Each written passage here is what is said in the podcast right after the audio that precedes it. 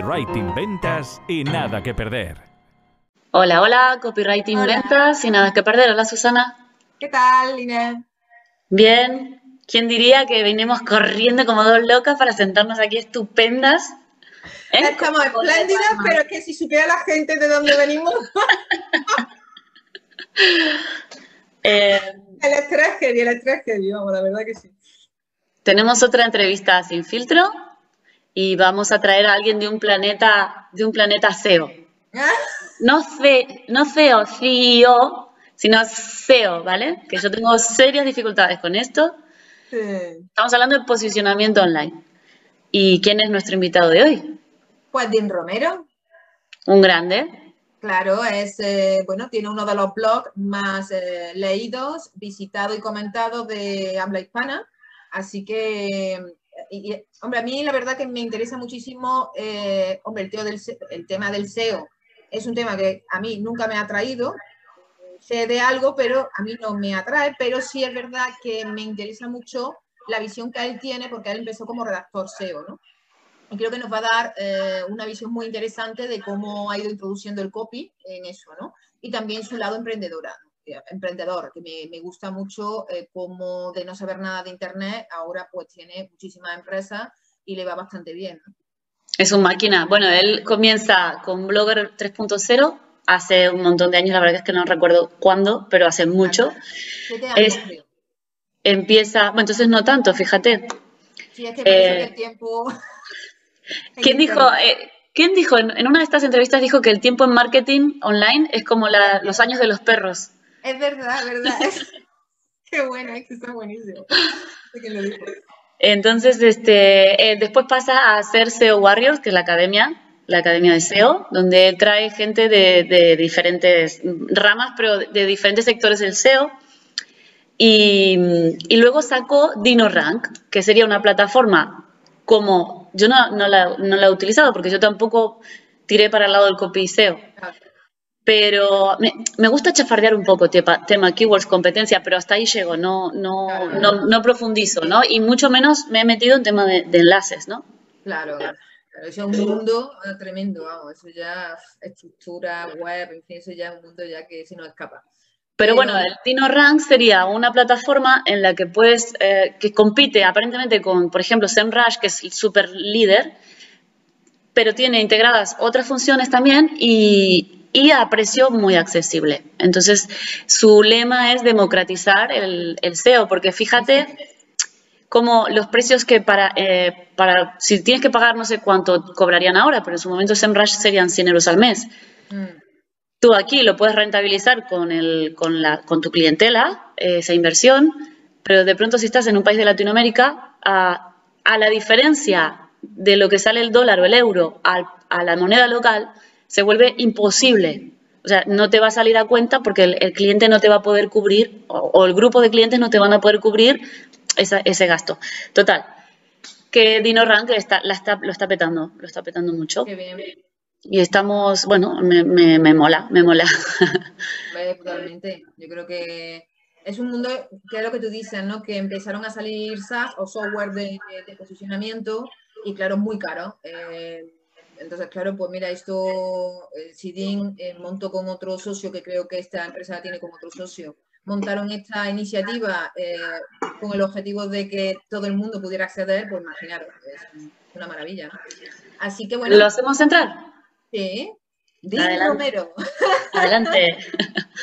Hola Di, muchas gracias por venir a nuestro canal. Hola chicas, hola Inés, hola Susana. Pues nada, como os decía también antes, eh, encantado de estar este ratito con vosotras hablando de copiseo. Muy bien. Eh, seguro que nos va a aportar muchas cosas desde tu gran experiencia como emprendedor. Bueno, pues vamos a la, a la primera pregunta, a ver qué tal. Eh, mira, Dean, yo he estado leyendo un poco tu biografía de tu blog, Blogger 3.0, eh, uno de los blogs más comentados y, y leídos de la habla hispana. Y en tu biografía decías que, bueno, que eras un mal estudiante, que estabas muy desmotivado, que no sabías muy bien por dónde tirar, ¿no? Eh, ¿Cómo se despertó en ti la semilla del emprendimiento online y por qué elegiste el SEO como opción?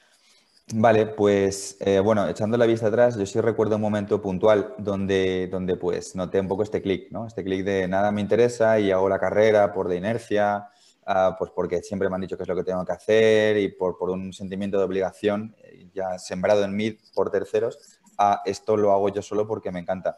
Y bueno, en mi caso un poco ese momento fue cuando, eh, pues a través de la última carrera de la universidad, que no era ni siquiera parte de la, universidad como tal, sino era un curso anexionado a la universidad que se llamaba Crea tu negocio online, que era un curso optativo para sacar unos créditos adicionales. Casi por casualidad, pues conocí lo que es el mundo del, del marketing digital, eh, del SEO, un poco de, de, Internet, ¿no? de ganar dinero por Internet. Y el profe, que era cofundador de Blogsfar Networks, eh, pues eh, era en ese momento una figura muy relevante de uno de los empresarios digitales que a través de una red de blogs eh, montada y monetizada a través del SEO, del tráfico por SEO, pues era mi, mi, profe directamente, ¿no? Era una persona que pude conocer, súper carismática, además, fue un profesor con el que conecté. Y a raíz de eso, no, no, sé muy bien decirlo, pero sí noté que fue un intangible, ¿no? Me, me enamoré de lo que es el SEO, de el, modelo de en tu casa crear, que era una cosa que yo no concebía en aquel momento, crear páginas web que te dieran dinero, que se alejaban mucho ¿no? a todo lo que yo tenía en mi cabeza, de ir al banco, de ir a un empleo, de ir a la carrera, tener unos horarios. Y desde ese momento empecé a hacer páginas web, a contarlo en mi blog, que empezó siendo un pequeño diario experimento. Y nada, desde ahí hasta ahora ha sido la, la evolución después. Qué guay, qué bien, qué bien. Y este, este blog ha, ha, sido creador de comunidad, o sea, tú has, te has este, comunicado con esta gente que se ha ido sumando de manera uh, premeditada, tenías un plan, tenías o ha sido espontáneo, te has abierto ahí en canal o cómo, cómo lo has encarado esto? Sí, ha sido un crecimiento bastante, yo diría, orgánico y espontáneo todo. O sea, yo en ningún momento pensé que el blog sería un negocio. Eh, tardé años en ver que el blog podía ser un negocio y mi idea inicial era que el blog era un pequeño diario digital donde yo contaba lo que yo iba aprendiendo derivado de aquel curso, de aquel primer curso de la universidad que era aprender a hacer mis propias páginas web a través del SEO, el SEO para nichos, que llamamos ahora comúnmente, y a enseñarlo, cómo monetizaba con estas páginas y a contarlo. Pero claro, no, era consciente ni mucho menos de que eso generaba una audiencia y de que una audiencia y una comunidad luego es un motor muy potente a la hora de hacer negocios en Internet. Era un hobby para mí el blog, ¿no? Claro. Es verdad que luego creé una comunidad y luego pudimos hacer productos para esta comunidad y supimos pivotar hacia esto y ya pues lo, todo lo que hemos creado después, ¿no? Tú, este, este, en este cambio, este, verlo y tomar la decisión, eh, bueno, porque comenzaste con, con SEO Warriors, ¿no? A monetizar, digamos, esta audiencia. Eh, ¿Te costó? ¿Cómo, cómo fue esa...? O, o, ya la veías venir, la estabas esperando y te, y te pues, moviste rápido? Yo empecé de una forma muy inocente, la verdad, en Internet. Siempre lo pienso así, ¿eh? O sea, yo estuve escribiendo cuatro años eh, gratis por hobby. O sea, bloqueaba todas las semanas. No había un objetivo, como digo, ¿no? De monetización eh, lo, yo sí veía que la gente le gustaba y esto para mí era el, el, la gasolina y el, el, pago, por así decirlo, ¿no? Y tardé bastante en verlo, pero el momento en que me hizo clic un poco la mente, quizás con el blog, bueno, el, ese Warriors fue, digamos, el segundo producto formativo, el primero fue Dispar tus visitas, que fue un infoproducto, mm. Y bueno, pues fue el momento de sacar Dispar tus visitas, ¿no? Que fue un curso, o sea, un curso como tal de SEO, y un poco incluso a demanda de la propia audiencia, que en ese momento ya era muy grande, ya era muy, muy, muy activa, tenía cada artículo que publicaba varios cientos de comentarios en aquel momento, en post de WordPress. No es como en YouTube, ¿no? Que los típicos vídeos de influencer que tienen muchos comentarios, nadie tenía en un blog de WordPress en claro. aquella época más de 20 comentarios o 30. Pues cada artículo de blogger tenía varios cientos y la gente eh, estaba muy abierta a un, un curso, a aprender un poco lo que yo enseñaba, pero con una estructura y tal. Saqué el curso, eh, fue un éxito. De hecho, en ese momento no estaba tan de moda el concepto de lanzamientos, que luego se popularizó mucho y demás. Y eso me hizo ver que, que jolín, pues ya era tan evidente no verlo, ¿no? Que, que podía ser un negocio y un modelo en sí mismo. ¿sí? Una, una pregunta, perdón, voy a saltar el orden. Porque aquí la curiosidad es, nosotras en, eh, como copies entramos en un, en un momento en el que, digamos, hace muy poco se abrió la idea del copywriting al mercado en español. Uh -huh. eh, y entonces los, los, primeros tuvieron que abrir mercado, educar y, y, continúa, ¿vale? Pero cada vez es más fácil que, que demanden, ¿vale? El servicio. Con el SEO, ¿cómo fue el proceso? ¿Hubo esta especie de etapa de educar al mercado o, o fue mm, a demanda? Pues es una buena pregunta. Nunca me han, me han hecho esta pregunta, ¿eh? O sea que bien, bien, intento, intento contestarte. Eh, a ver, a nivel de los, generadores de contenido SEO, sí puedo decir con bastante orgullo, y esto mucha gente de la comunidad lo sabe, que eh, yo fui uno de los primeros, nosotros, o sea, Alex Navarro eh, fue quizás el primero, Yo, si no fui el segundo o el tercero, pues más o menos estuve en esa, en esa eh, parte, digamos, ¿no? del, del mercado, en ese momento, ese momentum. Eh, fuimos de los primeros generadores de contenido y eso también contribuyó a que mucha gente leyera nuestros blogs, porque lo decíamos de forma transparente y el SEO venía a ser una disciplina muy, muy opaca, muy de foros, muy de gente que no eh, compartía sus trucos, muy, muy, muy de secretismo. Claro, del algoritmo de Google, cómo llegar arriba, cómo descifrarlo, y nosotros empezamos a divulgar. Y eso tenía una parte de detractores también una parte de gente que se hacía muy fan de lo que hacíamos. Pero no tengo mucha conciencia, la verdad, de que fuera como tal una educación de mercado yo siempre he tenido la sensación desde el momento inicial de que el perfil del consultor SEO eh, de alguna forma o de otra ha estado demandado. Ah, o sea, las empresas supongo que la visibilidad en Google de algún modo u otro, pues supongo que serían conscientes, por lo menos desde el momento en el que yo llegué, que a nivel habla hispana no había otros blogs, no había más blogs en ese momento. Pero el perfil, por ejemplo, del SEO nichero no se conocía como SEO nichero. Esto creo que sí lo hemos nosotros establecido, con nombre, haciendo cursos y formación para SEOs nicheros, había gente que en su casa tenía habilidad para hacer páginas web y ganar dinero y nosotros hemos creado contenidos y una pseudo profesión, digamos, hacia ese perfil quizás. Mm, ¿Y, qué detractores eh, hubo? que, fue complicado o fue sencillamente escuchar comentarios? Porque claro, imagino que vendrían detractores de nivel de empresas gente potente igual, ¿no? En ese aspecto. Bueno, otros SEOs. Es que el sector SEO, de hecho, siempre lo decimos entre nosotros, a veces tiene un puntito hater, entre comillas. A mí en eso me da mucha envidia, por ejemplo, el, mundo copy, desde fuera por lo menos, o bajo mi experiencia, yo veo a la gente súper friendly y eh, tiene una solución al marketing, ¿no? Tiene ah, un grado de, agrado, valga la redundancia, hacia el marketing distinto. la gente del SEO es, mm, por ejemplo, la parte de la vieja escuela, digamos, es muy anti-marketing. Eh, es muy eh, agresiva en Twitter, una parte de la comunidad más. Sí, verdad. Bueno, ya, ya mismo, si yo tengo que posicionar por encima de tu marca, evidentemente que voy a intentar Usar mis, eh, sí, claro, es, ya es el, oficio es, ya distinto. el ranking es, es hay mucha guerra de egos, también entre otros influencers del mundo del SEO. Hay muchos bandos que siguen mucho un SEO, mucho otro y están como a derivarse a veces un poquito. Tiene cosas buenas, también es un sector muy de compartir. Si llega alguien nuevo, todo el mundo le da gratis, es muy de dar cosas, pero tiene sus cosas, ¿no? Supongo, como todas las comunidades. Sí, bueno, claro. Ojo, tampoco es, perdón. No, no, sigue, sigue, sigue ya está. No, ya, que te he cortado. Y bien, eh, eh, eh, ¿qué piensas tú que ha sido el éxito de... Em, ¿En qué se ha basado el éxito de tu blog? ¿no? En, los artículos, cómo lo has estructurado, cómo lo has enfocado. ¿El éxito de Blogger 3.0 cuál es? Yo creo que lo tengo bastante claro. yo creo que hay varios ingredientes, ¿vale? Por un lado, hay, hay una parte de contexto que eso llegas y llegas en un buen momento, y yo creo que en un buen momento, y por otro lado hay una parte de, obviamente, de trabajo y de hacer las cosas bien, ¿no? Y cuando todo confluye, pues da un resultado. La parte de contexto, como decía, fuimos de los primeros generadores de contenido que nos lo tomamos en serio. Eh, en mi caso era como una profesión, pero era mi hobby, porque yo lo hacía gratis, pero para mí era súper serio a pesar de ser un hobby. Y luego en la parte de hacer las cosas bien, a ver, yo me, me he entregado mucho en los contenidos. O sea, son contenidos no es el típico post que me siento un rato y escribo unos bullet points de un tema, unos, unos eh, checkpoints y ya está y lo publico y tal.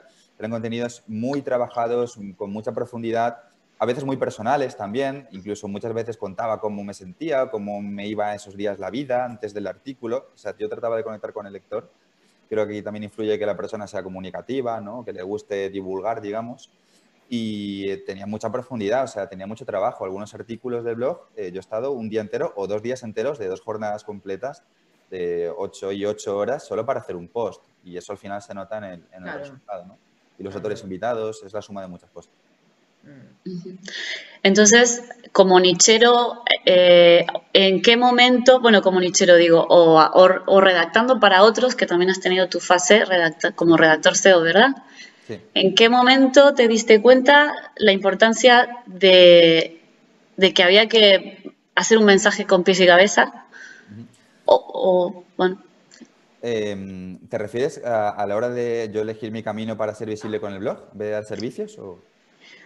La pregunta es, haces SEO, te compartes, y pero en algún momento te has dado cuenta que, que el copy tiene que estar ahí, ¿no? Que tiene que estar la persuasión, que entonces eh, ¿Dónde ha sido el, cuál ha sido ese momento?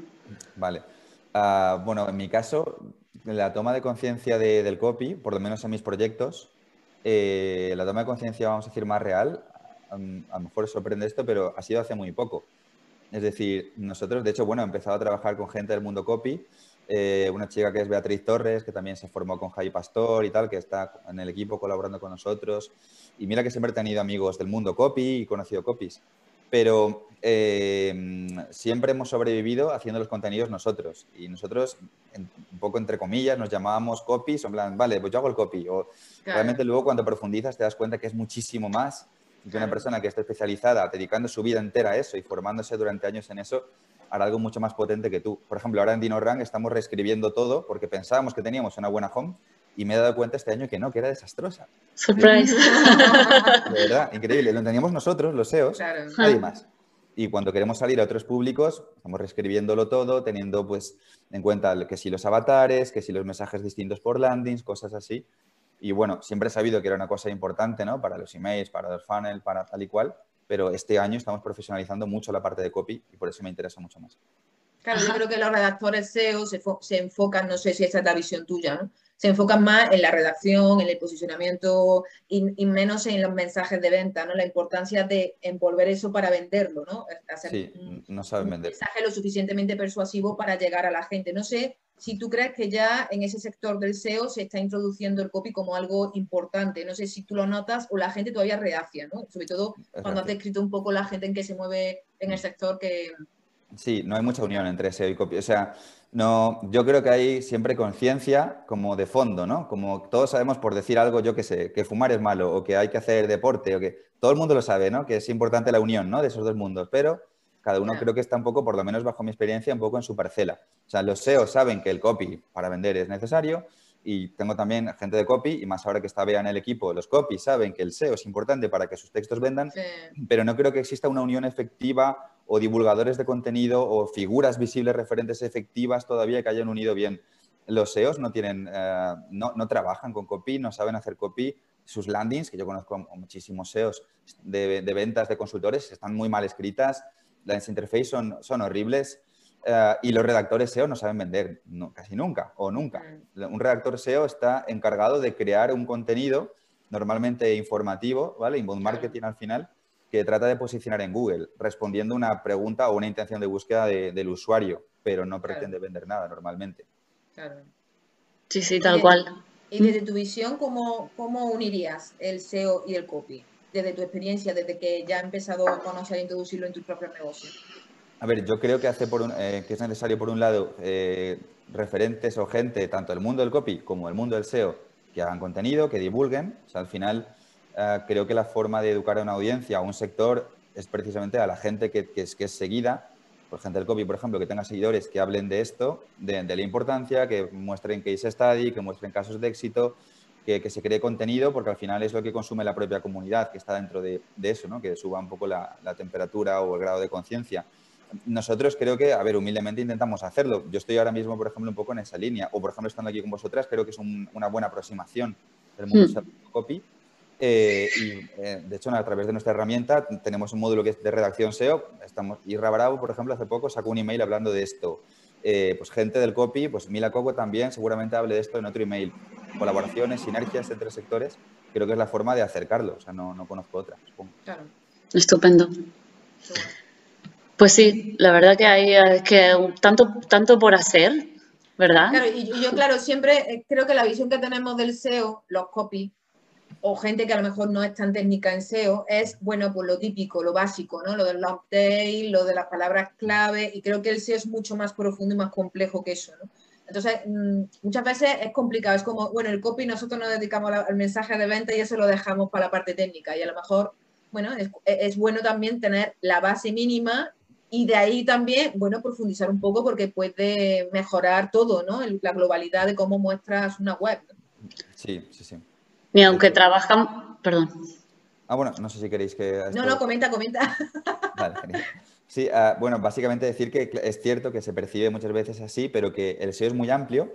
Eh, de, hecho, el SEO es tan amplio que los propios eh, profesionales del mundo del SEO, ni de broma, conocemos todo el SEO. el SEO tiene un montón de ramas, vertientes, SEO local, Eh, nosotros que somos SEOs, por ejemplo, cuando hablamos con copies nos dicen que somos técnicos y nosotros concretamente en, el ecosistema equipo Blogger 3.0 no nos consideramos dentro de SEOs, SEOs técnicos. Hay SEOs muchísimo más técnicos hasta ya tocar la programación, los sysadmin, administradores de sistemas y cosas mucho más complejas a nivel, vamos a decir, números. Eh, pero hay una parte, por ejemplo, muy grande de SEO content, de SEO contenidos. Yo creo que tiene sentido para el copy, o sea, para el perfil del, del copy, quizás esta parte, quizás incluso solo esta parte de SEO contenidos, que es mucho más, eh, decir, humanista o de letras o de entender la intención de búsqueda o las palabras clave. Y en este punto, la, con inteligencia artificial, ¿has, ¿has, encontrado algún tipo de utilidad? O, porque desde el punto de vista, desde mi punto de vista, apostar por la redacción SEO, siendo que un robot puede hacer unos contenidos del carajo en unos minutos, ah, lo veo poco Sí, sí en, en, juntar cuando tengo intención de búsqueda con el SEO, entonces tiene todo el sentido. Pero cuando es solo redacción de SEO, aquí tú, ¿cómo, utilizas herramientas de inteligencia artificial? No, normalmente no. O sea, sí se ha escuchado por nuestro sector también, eh, pues algunas inteligencias artificiales que están saliendo, que es verdad que parece que hacen un texto muy competitivo. Eh, hay un poco de, controversia en nuestro mundillo, ¿no? Del redactor SEO, de qué pasará, tal y cual. A ver, obviamente, pues no, no sé muy bien ¿no? cómo será el futuro, pero mi opinión, por lo menos superficial de esto, digo superficial porque tampoco tengo una muestra de información ¿no? todavía profunda, pero creo que es complicado todavía que sustituya, por lo menos en el punto en que esta tecnología, que parece tan vanguardista, tendría que extenderse mucho. Que tratamos con mucha gente de marketing, de agencias, o gente que tiene e-commerce, gente que no sabe nada, o sea, que, que, ya nos cuesta, o sea, nos suena poco a nosotros, entre comillas, que estamos claro, y toda la gente afuera, que es un abanico enorme de muchísima gente, eh, me cuesta entender que se haga muy mainstream para que llegue tan fuera, pero bueno, quién sabe, ¿no? Todo puede ser. Uh Idín, bueno, tú has comentado que tú empezaste como redactor SEO, cobrando muy poquito, un euro creo por artículo o algo así, ¿no? Tú eh, cuando empezaste, eh, ¿Cómo veías tu futuro? Eh, tú automáticamente dijiste, mira, esto de la redacción lo voy a dejar, no sé si aquí voy a ganar poco, no sabes cómo te planteaste tú ahí tu visión. Vale, pues, a ver, yo la verdad, al inicio, mm, para mí era más importante estar y hacer que, que ver qué pasaría más adelante. O sea, es verdad que yo creo que fui haciendo un poco el camino según lo iba transitando, según iba sintiendo, iba aprendiendo, iba conociendo a gente. Empecé muy joven, eh, también, pues esto, ¿no? Eh, al principio vivía con mis padres, tampoco tenía que meter un sueldo para comer, quiero decir, ¿no? El primer mes. Y, era una pasión. Y esto creo que fue eh, determinante, ¿no? Igual que os decía que el blog era un hobby. Entonces, para mí era más importante estar en Internet y escribir artículos y mandarle un comentario a Marketing Guerrilla Carlos Bravo y entrar en Cuandos y conocer gente que lo que ganara. Entonces, como las prioridades estaban un poco invertidas, digamos, eso me permitió pues aguantar bastante tiempo así. Y también luego me dio unas tablas que yo ahí no lo sabía, pero me, me fogueó mucho escribiendo, eh, pues aprendiendo a ser rápido, documentando, a interpretar intenciones de búsqueda y cosas así, que luego sí serían útiles para SEO tiempo después. Pero es verdad que no era algo viable para mí, por lo menos, en el largo plazo, a menos que ya escalases, yo que sé, tipo agencia y tal, pues no ganaba dinero como tal, ¿no? Luego ya fui viendo otras formas de, de ganar más dinero o haciendo artículos para influencers del SEO o gente que pedía cosas más concretas. Artículos que yo pensaba que eran copy en ese momento, porque me decían, haz un artículo que venda hosting para un nicho, un SEO nicho de hosting. Y hacía un artículo vendiendo un hosting y luego al SEO le funcionaba. Yo pensaba que era un gran copy, pero claro, inocente de mí. y bien, pero entonces lo tuyo ha sido autodidacta, ¿no? Es decir, tú te ponías a escribir de manera, o, o, te empezaste a formar, o no sé, cuando tú descubriste el copy, empezaste a formarte, ¿cómo ha sido esa, esa evolución en tu escritura, ¿no? Que nos interesa. Vale, pues uh, sí, o sea, en, en, un porcentaje enorme, enorme, enorme, enorme, ha sido autodidacta. O sea, a ver, a mí me gusta comunicar, hablar, hacer podcast, me gusta escribir. Creo que esto ha ayudado. Y luego la iteración, ¿no? Llevar años escribiendo, obviamente, yo veo mis primeros artículos y no se parecen nada a artículos de años posteriores. Y no, me he empezado a formar, fíjate lo que, es, lo que son las cosas, este año. O sea, llevaré un año y algo ya con conciencia real de, ostras, no, no, si me faltaba mucho. Pues con Arturo García, por ejemplo, que os decía antes, ¿no? Que él es también amigo mío, él, él me ha dado pues, algunas clases de estrategia de ventas, de cómo afinar los copies más para una landing. O ahora con Bea, o con Irra Bravo, que también es colega, ¿no? Pues me he comprado sus cursos. pero ya habiendo hecho todo, todos los deberes Claro. antes y habiendo creado ya cosas, sí, sí. Fíjate, qué interesante. Y ya vendiendo, con lo cual, por- por ejemplo, la venta. O sea, tú, porque tú, tu camino desde el blog ha sido uno, pero luego con Dino Rank me imagino que has tenido que también mover fichas en tu cabeza. Y, el tema de la venta siempre se te ha dado bien, has tenido que aprender cómo, cómo es eh, eh, negociar, etcétera. Vale, el tema de la venta es un gran tema porque, eh, una vez más, en el mundillo SEO no te creas que la venta está muy bien vista. O sea, en el mundillo SEO eres un vendehumos en cuanto saques un curso. Es, es complicado, tienes que tener mucha credibilidad, ¿sabes? Mucho, mucho demostrado antes. A ver, partiendo de la base de que en mi sector a cada vez un poco más, pero nunca nadie vendía nada. En cuanto Todos van a código abierto, ¿no? Ahí. Sí, es todo muy open metrics eh, en el sentido de compartir y luego la gente tiene sus nichos que son secretos, o sea, la gente tiene sus propias Mm. webs que nadie quiere que conozcan, las ocultan entre ellos para que no se las copien y tal. Eh, pero no, no existe, o sea, el, el sector servicios sí está sentado, pero el sector venta, cursos, formaciones, infoproductos, software, lo que sea, no, no está tan asentado. Entonces creo que ahí hemos abierto mucho con los palos que a veces conllevaba eso, ¿no? Eh, en mi caso, eh, creo que fue una evolución natural del blog eh, y sobre todo de estar muy enamorado del producto. Yo nunca aprendí a vender como tal. Creé un curso que realmente estuve 10 meses, dejé de hacer todo, o sea, me acuerdo que paré mi vida prácticamente y me encerré a grabar, a grabar, a hacer webs para grabar mientras hacía webs y mm, eh, me enamoré tanto de, aquel primer producto que fue Dispara tus visitas que mm, yo lo vendía porque yo se lo vendía como si se lo vendiera un amigo, ¿no? En plan de, Dios, es un curso que tiene cosas que no se han visto nunca, como hacer una página web en tiempo real y posicionarlo en tiempo real según voy grabando. Y esto ya era un argumento de venta, pero salía de mi propia descripción del producto, en base a lo que yo sentía, al feeling que yo sentía con el producto. Y luego se ha ido dando de forma natural. Luego ya, pues sí hemos ido aprendiendo a meter un poco más con los años, al sacar ya funnels, a sacar DinoRank, más productos, ya vas viendo que necesitas hacer cosas, ¿no? Secuencias y otras cosas. Pero al principio ha sido muy intuitivo, la verdad. Totalmente intuitivo y acertado, pero ya tenías la demostración, ya tenías, o sea, tenías la audiencia ya con- con- conectada contigo, o sea que enhorabuena. O sea, Gracias. Es que es impresionante porque realmente eh, te yo te escucho y lo veo todo como muy natural, ¿no? El proceso.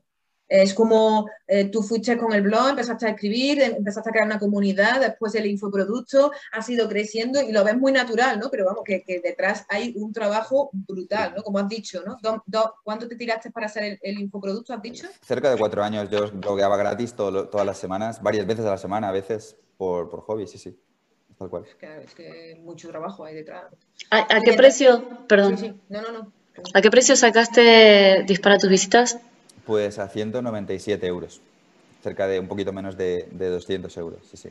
Y te ha salido rentable a pesar de ser 10 meses de trabajo. Sí, sí, sí. O sea, Ujú. mira, el curso ha dado más de cuarto de millón de euros en- desde 2017 hasta 2020, creo que fue. Y bueno, el primer mes, sin publicidad ni nada, pues creo que facturó 54.000 euros él solo.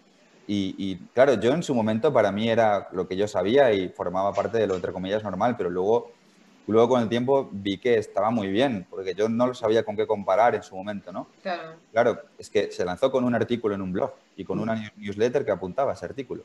Para mí ese era lanzar el curso. Y luego vi cuando ya tuve amigos de Hotmart que hacían lanzamientos y movidas muy locas, yo vi que eso no era lanzar nada, que eso era comunicar en un blog. Es como, hola, sí. Pero fíjate que te funcionó, porque ya te habías creado la comunidad. ¿no? el engagement Eh, con la comunidad, sí, sí, el tráfico caliente de tu comunidad siempre es para mí lo más valioso. Sí, sí. Y, y Dean, de todos los negocios que has montado, porque la verdad que eh, infoproductos, mentoría, formación, bueno, en fin, eh, yo creo que has tocado todo, ¿no? Software. Eh, ¿Cuál de esos, eh, de todas esas líneas de negocio que tú has montado, cuál es la que me ha- más beneficio te ha reportado, pero en todos los sentidos, no solo económico? ¿Y cuál es, eh, has dicho, madre mía, si lo hubiera sabido, no me hubiera metido en este follón? Vale, pues a ver, yo de todo creo que siempre me quedaría con el software, con el modelo SaaS. Creo que el modelo SaaS es, es- es chulísimo, es increíble, es muy escalable, no sé cómo decirte, ¿no? Eh, la barrera de entrada es muy grande, no, no- nadie nos viene a jorobar en el mundo del SEO ni a copiar el SaaS. Saco un curso y sí, me lo copian, saco un nicho, me lo copian, saco DinoRank y no lo copian, porque no, Claro. no hay narices a copiarlo. Claro. Necesitas gente técnica potentísima dedicando su vida solo a eso y tengo la suerte, la fortuna de que mi socio está ahí y hay mucha gente detrás. bueno, esto creo que sería para mí el mejor modelo eh, que, he experimentado, ¿no? Como empresario, digamos. Y luego, eh, donde no entraría, bueno, o sea, sí, ahora te digo, ¿no? Pero sí añadiría antes quizás que creo que todos los errores también, es lo, típico que se dice, ¿no? Conforman tu experiencia, ¿no? Te llevan hasta donde estás. Eh, y he tocado muchos palos para darme cuenta de dónde somos buenos como empresa, dónde no, y qué es lo que me gusta y qué es lo que no, o sea, que no se te puede dar bien todo, ¿no? por ejemplo, el sector servicios, lo he probado varias veces desde distintos ángulos, no solo de yo como consultor, sino mm, yo creando una agencia de contenidos, eh, hemos creado marketplace de enlaces, que también es un sector muy competido dentro de nuestro nicho SEO, el link building, los marketplace. Ah, y bueno, pues el sector servicios a nosotros no se nos da bien. sabemos hacer SEO, pero cuando intentamos escalar en servicios, las dos agencias o proyectos que hemos montado de servicios no lo hemos podido escalar mucha gente que gestionar, muchos clientes, claro, en paralelo a otras cosas, y pues eso no... Sí me ha venido bien para saberlo y aprender, pero ahora mismo nunca lo volvería a hacer, lógicamente. Pero acerca de, ofrecer servicios, ¿lo ves posible para otros o realmente dices esto como negocio no... Sin compararlo con DinoRank, porque no, no... Pero, por ejemplo, comparado con formación, eh, vender formación, ¿Ves una posibilidad de, o que ves gente que lo haya conseguido, que les resulte rentable, o, no? Sí, sí, sí, desde luego que sí. Es decir, que, a ver, la forma de, todo depende de los objetivos de cada uno, ¿no? si tu objetivo, por ejemplo, es vivir como freelance muy bien, obviamente se puede hacer, ¿no? Necesitas un sistema, yo que sé, traquear tus horas, una tipología de cliente muy específico, idealmente una marca personal para que te lleguen los clientes que tú quieres, bla, bla, bla. Ahora, que quieres más, que yo que sé, quieres hacer mucha más facturación o hacer algo más grande a nivel estructura, puedes escalar con el tiempo de otros, ¿no? Hay agencias que son agencias de éxito, eh, tanto en el mundo SEO como en el mundo de marketing. No se me venía a la cabeza ahora Flat 101, casos de éxito ya muy sonados, ¿no? Cientos de personas. O en el mundo de SEO, Neoattack, por ejemplo, que el CEO es amigo mío, que es Jesús Madurga, que tiene una, una de las agencias de SEO más grandes de España. A mí no me gusta tanto ese tipo de negocio, ya por un tema personal, ¿no? Cada uno pues tiene inclinaciones profesionales hacia lo, lo que tiene, ¿no? pero me parece difícil, me parece difícil escalar servicios y que tiene que ajustarte. Eh, me parece de valientes, sí, sí. Y tú además eh, partía de que, bueno, tú empezaste solo, me imagino, con tu blog, tal, y ahora seguramente estarás trabajando con equipos, ¿no? E-, ese paso para ti, ¿cómo ha sido? Eh, sobre todo, es que a mí me resulta ¿no? complicado, ¿no? Cuando estás solo, aire y tal, y después adaptarte a un equipo, no sé cuál cómo fue para ti esa experiencia. Sí, pues fue progresivo. O sea, al principio, a ver, lo, bueno es que en el mundillo SEO siempre tiras de redactores, aunque, tú estés solo. Siempre es lo primero que se delega y no tienes que ser ni empresario ni nada. Todos los SEOs nicheros mm, delegan en redactores freelance. Este es un primer paso, pues, un poco natural en mi, en mi nicho, ¿no? Y luego, pues, la primera chica que empezó hace años ya a trabajar conmigo fue Lua, que fue una chica que me ayudaba, lo que ahora sería AV, ¿no? Asistente virtual, que ahí ni no sabía mm. ni cómo llamarlo, ¿no? Me ayudaba con mm. gestiones, con diseños, con cositas de ese tipo. Y bueno, fue tan natural y tan progresivo que ahí sí que te digo que no me di cuenta de un punto en concreto. Pero sí, sí creo que, a ver, uno de los skills que a mí se me han dado bien es delegar. O sea, igual que escucho cuando veo entrevistas de gente que parece que es algo que a veces cuesta, mm. eh, tengo otras cosas que me costarán y tal, pero mm, esa no tanto. O sea, yo confío, a ver, creo que se me da bien encontrar a gente con talento y cuando la encuentro confío, doy unas directrices, ¿no? Tenemos pues un flujo de, comunicación para saber lo que tiene que hacer y, lo delegó rápido. Y bueno, pues poco a poco, hasta ahora que sí ya somos más gente eh, muy, muy centrada en lo que tiene que hacer, sí, sí. Y así de orgánico fue también tu, ambición, en el buen sentido, ¿eh? hablo de ambición como algo que es un signo de salud, de, no querer tener un límite, ¿no? ¿Tú esto lo has tenido siempre saneado? ¿Te lo has currado? ¿Cómo ha sido? Sí, es una muy buena pregunta. ¿eh? Además, yo creo que la ambición es obvio, el factor inherente de cualquier empresario, eh, digital o no digital, de querer hacer algo más ¿no? y de buscar siempre algo nuevo o, crecer con lo que ya tienes, quiero decir.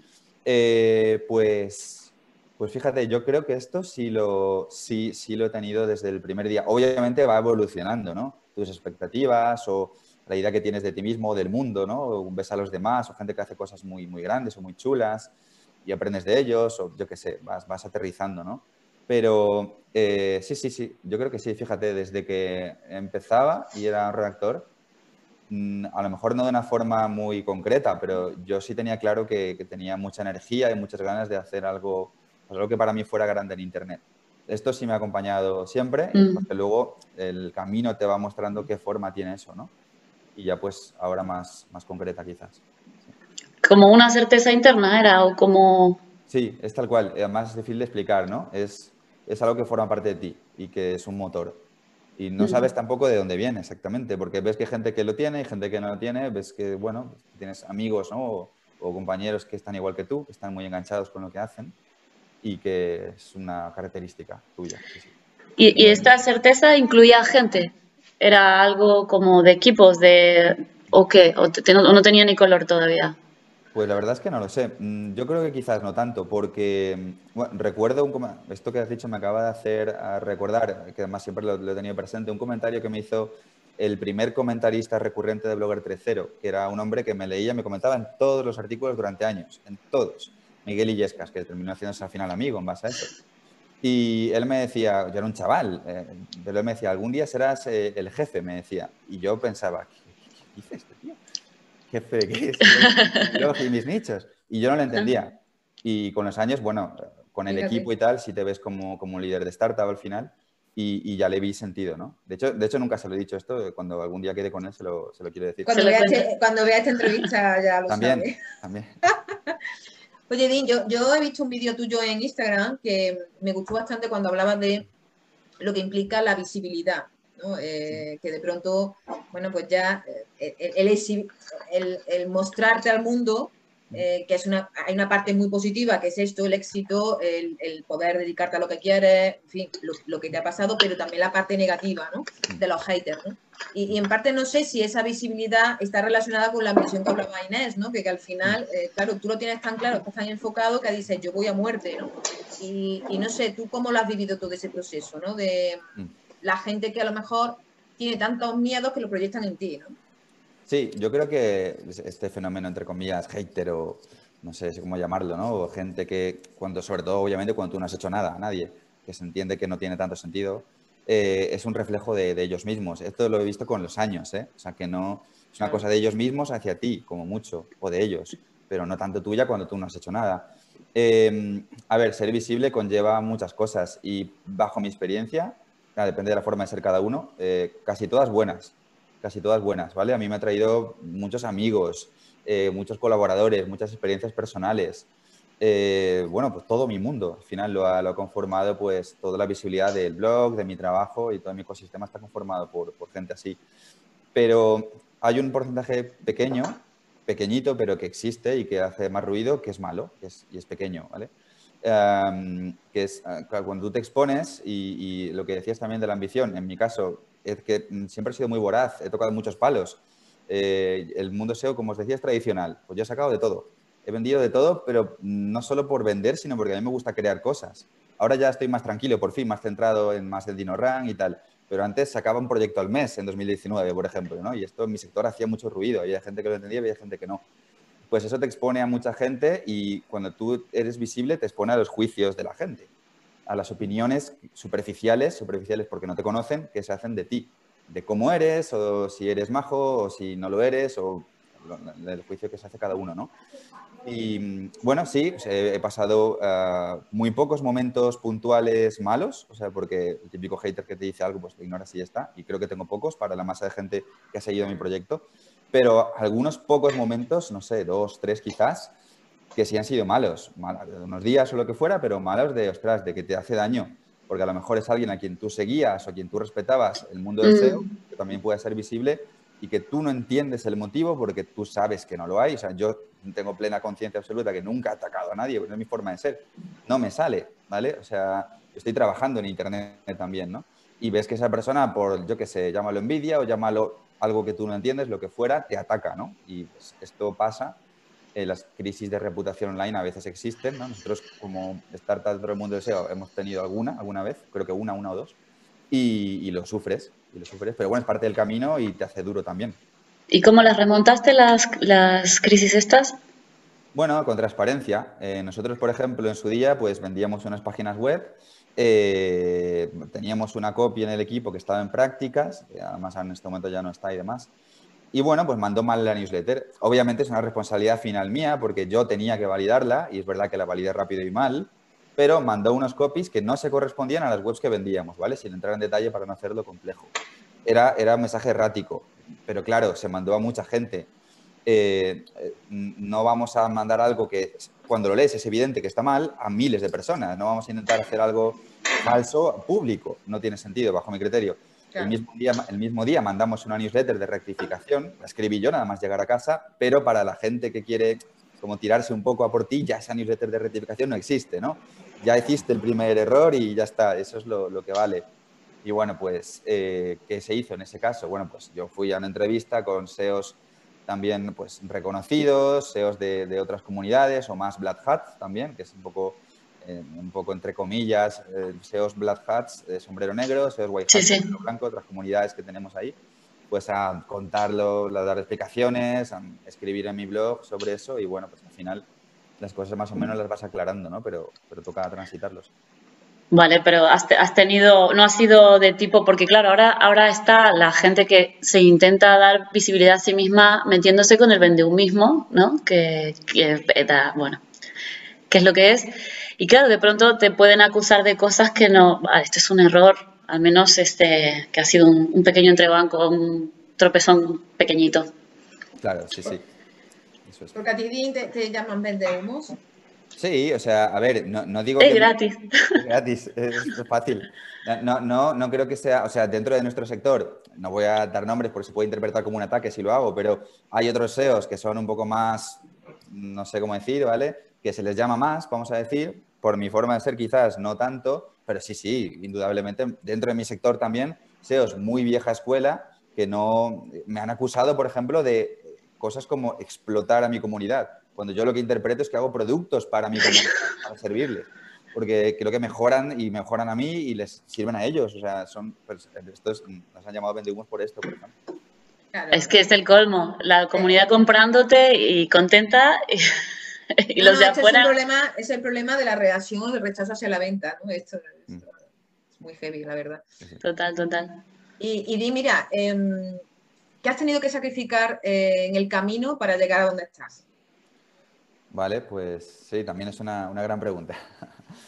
Eh, claro, cuando, cuando tú pones en un nivel 1 de prioridad tan fuerte algo, es como decir, ¿no? Salvando las distancias, ¿vale? Pero por poner un símil que la gente lo entiende muy rápido, yo qué sé, la gente que está en el deporte, ¿vale? Los atletas de alto rendimiento también dan toda su vida por, algo, ¿no? Cuando tú tienes un motor tan fuerte y lo tienes tan claro, consigues cosas, pero todo tiene un peso y todo ocupa un espacio, ¿no?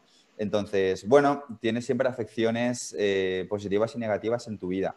Creo que ahora estoy en un momento eh, que me ha costado llegar, ¿eh? pero mucho más maduro, ¿vale? O sea, por ejemplo, en este momento descanso mucho más, duermo muchas horas, entreno, tengo, tengo tiempo libre incluso, que antes para mí eso era un unicornio, ¿vale? Pero no, años atrás sí, bueno, te afecta en todo. Me ha afectado tiempo atrás en el estado anímico, por ejemplo, ¿no? En ser muy irascible en algunos momentos de mi vida eh, en descuidarme, por ejemplo, físicamente años atrás muchísimo también, pero muchísimo. Ah, también en relaciones, ¿vale? Me ha afectado a relaciones de pareja, ¿vale? Pues con las que yo tenía una relación de muchos años, que también, pues lógicamente se vio muy afectada por mi crecimiento, ¿no? La absorción de Internet. Y bueno, es un precio caro. Lo que pasa es que tú cuando estás muchas veces, ¿cómo decirte? Pues en ese momento de evolución de tu vida, tampoco lo ves tanto. Tú, como estás dentro de ti, para ti es como tu único camino crees que no puedes elegir, no sé cómo decirte, y ya vas viendo las cosas tiempo después. ¿no? Y sí es caro.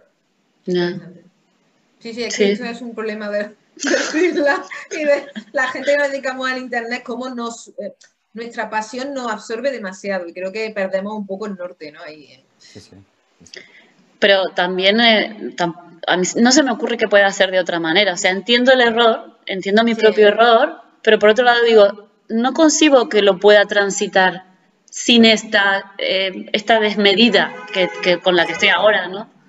Es tal cual, lo entiendo perfectamente, sí, sí.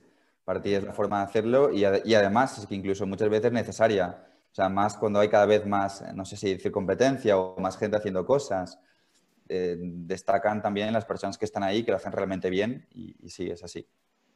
Totalmente. Eh, también en tu web pones una cosa que me gustó mucho, Decía, ser emprendedor digital es algo que se lleva en las venas. Ni todas las personas valen ni todas las personas deben valer. eh, hay una parte sadomasoquista dentro de ti que lo disfruta, tanto cuando vienen buenas como cuando vienen, vienen hostias, ¿no? Cuando viene, no, vienen buenas o cuando vienen hostias. Eso es. Vaya, estaba inspirado con el copia aquel día, por lo que veo. Sí.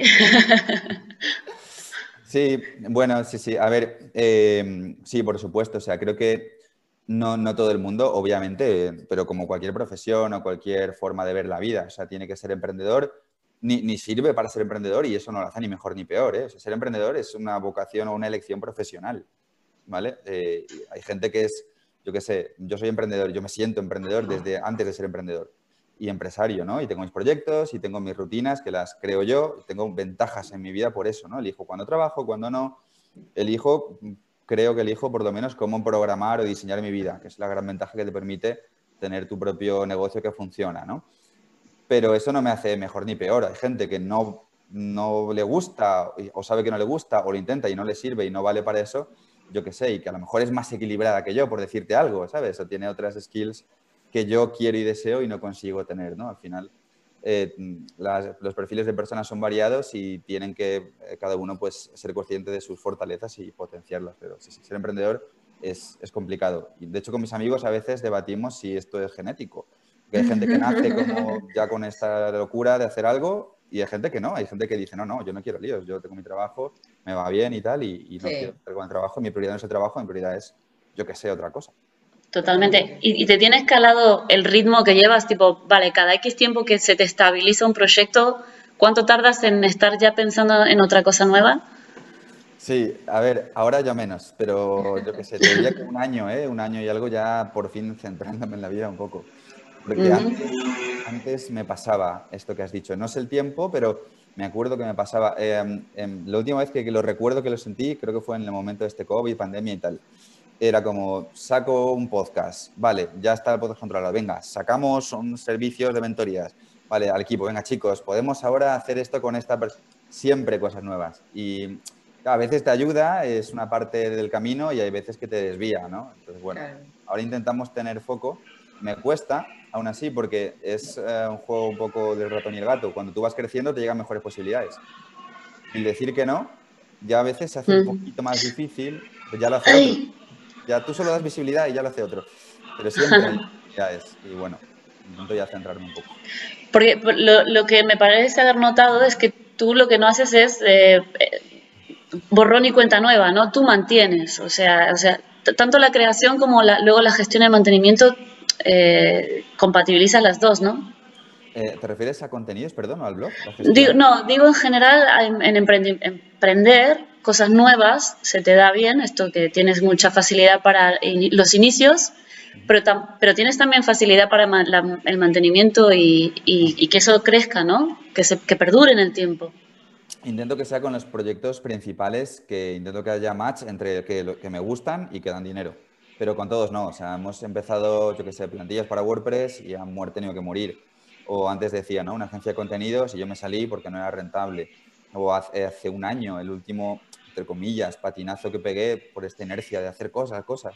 Entré como socio en un marketplace de link building y lanzamos ese marketplace donde vendíamos enlaces, que es un sector durísimo del mundo SEO, y también me he salido. Pero lo, lo, lo, que queda, que es principalmente, tenemos una membresía que es SEO Warriors, que es donde enseñamos SEO, y el SaaS, que es DinoRank, pues ahí sí, son proyectos de continuidad y eso tenemos que mantenerlo y luego hacerlo crecer, que además es muy distinto a mantenerlo, que ya es otra guerra hacerlo crecer. Ya. Y en tu membresía, eh, eh, ¿trabajas en la redacción o el copy como, como una parte de esa formación? Bueno, hemos tenido alguna clase puntual de alguna copy, de Ana Miller, por ejemplo, que es muy amiga mía, que hizo pues unas clases de cómo escribir tu home como consultor, pero no.